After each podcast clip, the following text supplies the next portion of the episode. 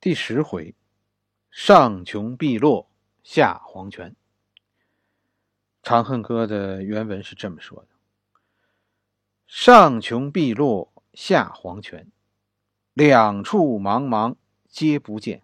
忽闻海上有仙山，山在虚无缥缈间。玲珑楼阁五云起，其中绰约多仙子。中有一人字太真。”雪肤花貌，参差是。这里头啊，咱们先要说说道家呀对生死的看法。咱们上一回说了，唐玄宗是信道的。碧落上穷，碧落下黄泉这一句，碧落和黄泉这都是道教的术语。碧落是指天，是吧？而且呢，这个天在道教里是分层的，碧落是最上边那一个层那一层，黄泉是指阴间。道家认为啊，灵魂是存在的，生为摇曳，死为休息。当我们活着的时候，我们的灵魂啊，背着这个肉体，费力不说，还要忍受着这个肉体带来的痛苦。死了，人死了，灵魂就解脱了。你的灵魂如果是清洁的、清的。清洁的，是吧？清者为天，你的灵魂就会升天；而浊者为地，你的灵魂如果是污浊的，你就升不了天，你就要沉入到地下。这里说了，道士找了杨玉环啊，没在天上，也没去阴间，这就有意思了。死人的灵魂其实只有这两个去处，除非什么呢？除非杨玉环没死。道家的神仙是怎么回事呢？神啊，神仙啊是有肉身的，但神仙们掌握了一种特殊的技术，那就是灵魂可以和肉体分离。但总归说，神仙是人，有肉身还没死。后面说，忽闻海上有仙山，杨玉环是去了神仙那儿了。这就是说，杨玉环实际没死。那死了，要么上天，要么入地，只有活人才能做神仙。上穷碧落下黄泉，两处茫茫皆不见。忽闻海上有仙山，山在虚无缥缈间。玲珑楼阁五云起，其中绰约多仙子。中有一人字太真，雪肤花貌参差是。忽然就听说海上有一座仙山，虚无缥缈的，隐约中啊，楼阁还特别精致，好像有不少仙人。这中间也不是听谁说的，就有一个法号太真的仙人，美貌绝伦。哎，看着啊，这么听说着就很像是杨玉环。如果你不了解这段历史，这句话就划过去了。但真的这里边有个故事。什么呢？这个太真就是杨玉环。前面我们说过了，杨玉环原来是寿王李瑁的老婆，是吧？唐玉唐玄宗呢是他公公，是吧？这事儿不太阳光。但问题是呢，这三个人都愿意，一个愿意要，一个愿意给，一个愿意跟。于是呢，这三个人一起呢变了一个小戏法先是把寿，先是寿王呢把杨玉环杨玉环呢送到一个道观里，出家当女道士，然后呢。呃，唐玄宗就将出家的女道士呢接进了宫，神不知鬼不觉的就把这个呃尴尬的事情给办好了。杨玉环出家时的法名就是太真。当时这个事只有几个人知道，杨玉环、寿王妃、女道士太真和杨贵妃，这是同一个人。另外的还有一个秘闻，就是。海上的仙山，而且很远，是不是？这是不是日本呢？其实说很可能。白居易说的这个仙山，很可能就是日本。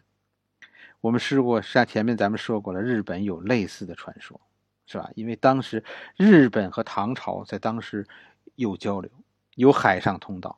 日本当时有好多遣唐使在中国学习文化。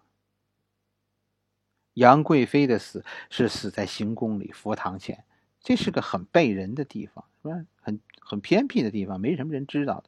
原本见过杨贵妃的人就不多，又是夜里，所以很有可能是有人替死了。真的杨贵妃是吧？很有可能真的是在日本的遣唐使的护送下逃到了日本。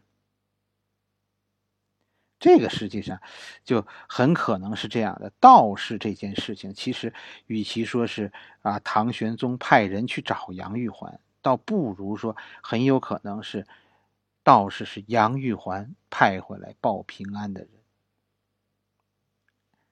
下边一句是“金阙西厢叩玉回，转教小玉报双成。闻道汉家天子使，九华帐里梦魂惊。”懒衣推枕起徘徊，珠箔银屏一里开。云鬓半偏新睡觉，花冠不整下堂来。金阙、玉回，我跟你说，这些都是皇家的装饰，不是普通人能用的，是吧？能用这些的人，他的家里一定不是普通的人，就说这肯定是一个贵族的家庭。西厢，是吧？我们刚才说的这个“金阙西厢叩一回”，西厢啊，在咱们中国古代的建筑里啊是有特殊意义的。一般西厢中是住的是小姐，是主人未出嫁女儿住的地方，是吧？人家《西厢记》是不是？哎，西厢是小姐住的地方。小玉和双成，这显然是两个丫鬟的名字。小玉抱双成，这个。两个丫鬟哈，小玉是看门丫鬟，而双成是贴身丫鬟。其实“小玉抱双成”这句话就说明了，这是一个独立的跨院，是吧？这哪里是仙人居住的地方？这分明是王府中的一处隐居地。杨玉环这还是说杨玉环没死，而是被一个贵族藏了起来，对外就说成是女儿。九华帐，九华帐也是一种奢华的寝具，这也是皇家可以才可以使用的。云鬓，咱们前面说过了，这吧？这个地方的云鬓和前面那个云鬓是呼应的。云鬓花颜金步摇，没错，这就是杨贵妃。这几句话似乎就是暗示杨贵妃没死，被藏起来了，藏在一个王府中，是吧？对外就说这是王府主人的女儿。听说皇帝使者来了，杨玉环被人从梦中惊醒，慌慌张张的绕过屏风，卷起珠帘，头发都歪歪着跑出来接旨。这就是“金阙西厢叩玉回，转教小玉报双成。闻道汉家天子使，九华帐里梦魂惊。”懒衣推枕起徘徊，珠箔银屏一里开。云鬓半偏新睡觉，花冠不整下堂来。紧跟着就是下一曲，是吧？下一曲是什么？是风吹仙绝飘飘举，犹似霓裳羽衣舞。玉容寂寞泪阑干，梨花一枝春带雨。含情凝涕谢君往，一别音容两渺茫。朝阳殿里恩爱绝，蓬莱宫中日月长。这个突然间视角就变了，是吧？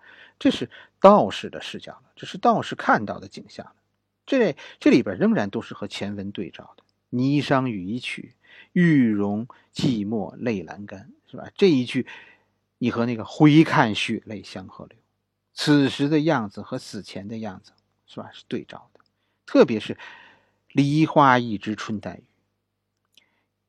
杨贵妃按照很多历史文献的记载，是被杀死在马嵬驿佛堂前的梨树下，所以现在说梨花一枝春带雨。杨玉环这是刚醒，而且还哭过，含情凝涕谢君王，这是说来的这是汉家天子的使节，这个谢字。我跟你说，是来传圣旨的，所以才有谢，就是叩头领旨这个礼节。仙山看来啊是在外国，还来还是和这个大唐啊有外交关系的。朝阳殿里恩爱绝，蓬莱宫中日月长。这个朝阳殿啊是汉朝的一个呃宫殿名，未央宫中的一座。朝阳殿啊，曾经与另一个美女有关，就是赵飞燕曾经在这个朝阳殿中呃居住过。赵飞燕也是一个女美女，是吧？这还有一个成语叫做呃燕瘦还肥，是吧？有这么一个说法叫燕瘦还肥。燕瘦还肥，实际上就是说这个女的要长得漂亮，怎么都有道理。是吧？